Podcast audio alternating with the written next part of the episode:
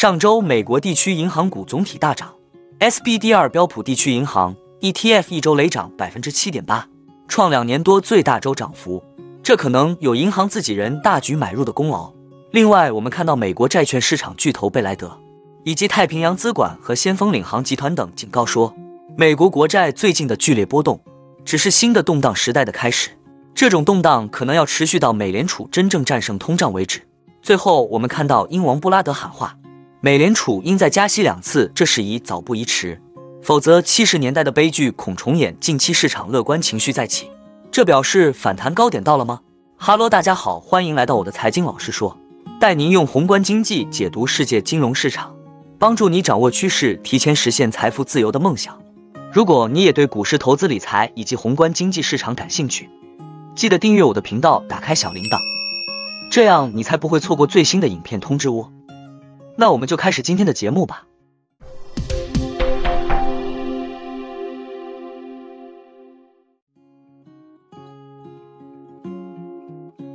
我们首先观察到小台散户多空比，目前很明显散户持续看空，外资台指期多仓流单持续在高位震荡，依然有三万多口的多单流仓。近期台股依旧有高点可期，唯有在市场情绪面方面，恐惧与贪婪指数目前已到高点警戒区。建议投资人如有股票，应该适度逢高减码。如持有美债或美元及日元资产的投资人，可以持续逢低布局。金融服务机构的分析师 Michael Rose 本周一发布报告称，今年三月银行业危机爆发以来，地区银行内部人士的净买入股票规模。达到创纪录水平。三月十日到五月十五日，内部人士合计买入股票两百三十万股，同时只抛售了三十三点五万股。Rose 指出，这种净买入的情况是很罕见的。二零零五年第一季度到今年第一季度的十八年间，只有七个季度是内部人士净买入股票。上一次净买入是在二零二零年第一季度，也就是新冠疫情爆发初期。Rose 认为，这种看涨指标反映了银行内部人士的综合看法。一方面，地区银行股普遍遭到的抛售，并非体现银行自身的业务实力；另一方面，最近的抛售压力过头，那些对公司有直接深入了解到，依然在公开市场买入股票。银行在危机期间，在信贷表现或竞争地位提高有信心。将近一个月前就提到，在爆发银行业危机的今年三月，六百多家美股上市公司的合计，超过一千名企业高管和董事买入了所在公司的股票。买入的人数都创去年五月以来新高，这其中一半以上都是金融企业的人士，占比为至少两年来高位。媒体认为，金融企业占很大比例，是因为在硅谷银行等三家美国银行倒闭引发恐慌后，企业的高管在压住自家公司的股票会反弹，这体现了企业在银行业危机爆发后的乐观情绪。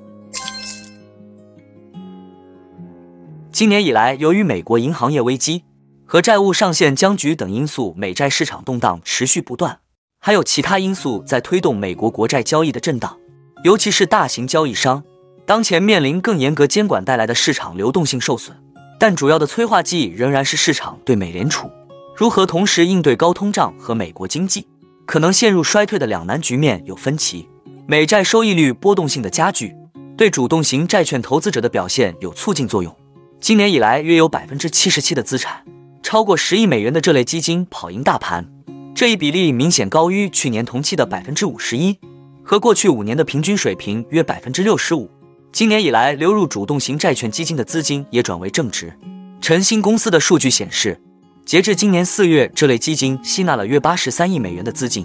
而去年则有五千两百五十亿美元的资金外流。不过，流入这类基金的资金仍然落后于被动债券基金，后者今年以来吸纳了九百二十亿美元。在去年，则吸引了一千九百三十亿美元的资金。先锋资产管理公司的全球利率主管认为，随着美联储的反应不断变化，主动型投资者有很多机会。投资者需要判断美联储会维持高利率水平多久，以及下一步是加息还是降息。在太平洋资管经理们的眼中，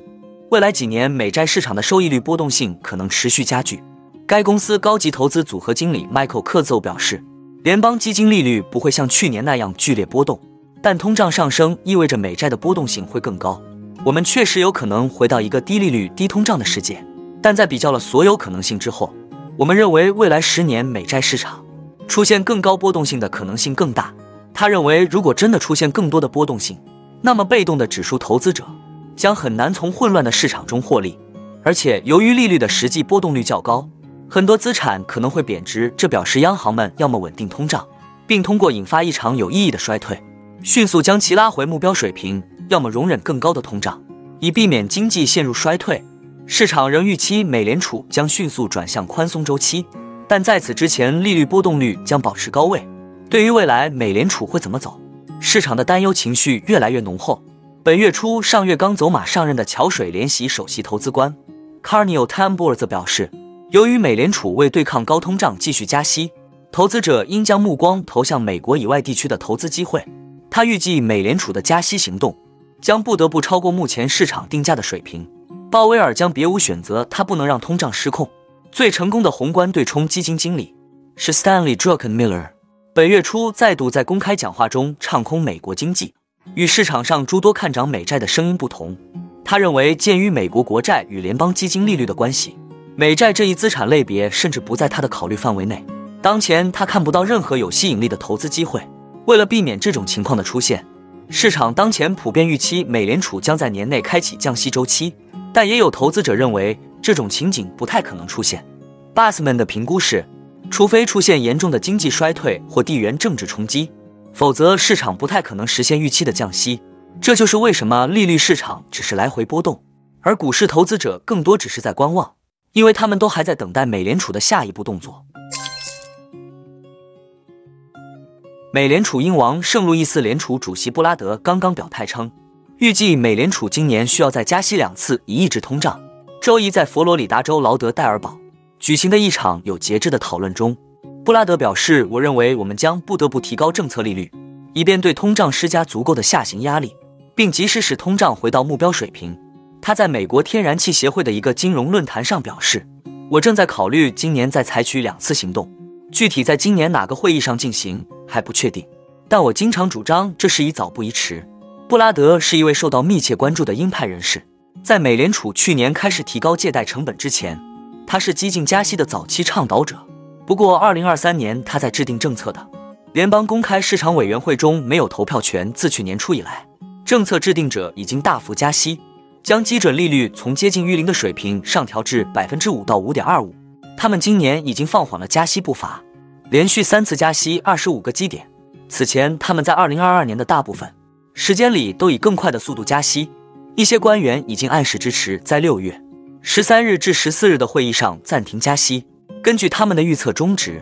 美联储官员们在三月份预测利率将在百分之五点一见顶，并在本月早些时候宣布加息二十五个基点后达到了这一水平。相关预测将在六月份的会议上更新。布拉德表示，三月份的预测是基于美国经济几乎没有增长，通胀迅速下降做出的。事实恰好相反，美国经济增长仍相当强劲。价格压力也没有像官员们预期的那样迅速降温，这就是他认为委员会需要提高利率的原因。而当前的就业环境也很乐观，失业率处于上世纪六十年代以来的最低水平，这是采取行动进一步加息的好时机。布拉德称，就业市场如此良好，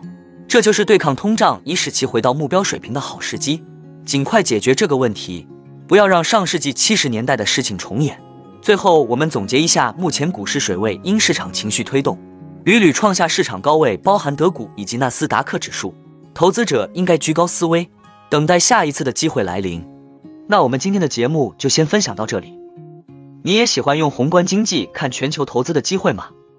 如果你也喜欢这样的内容，记得帮我点赞以及订阅分享，YouTube 的大数据就会再推荐类似的影片给你哦。那我们下一支影片见了，拜拜。